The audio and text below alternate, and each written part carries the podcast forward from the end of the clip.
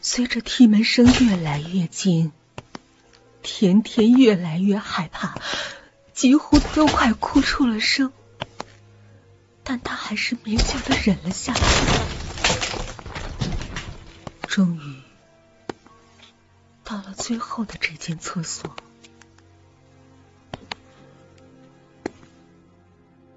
但是男子却迟迟没有任何动作。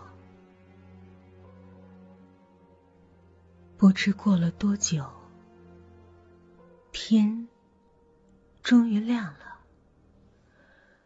甜甜心想：“唉，终于得救了。”他大松了一口气。而就在他要踏出门的时候，他突然感觉到上面似乎有人在看着他。他抬头一看，原来那个男人。整晚都在上面看着他，从来都没有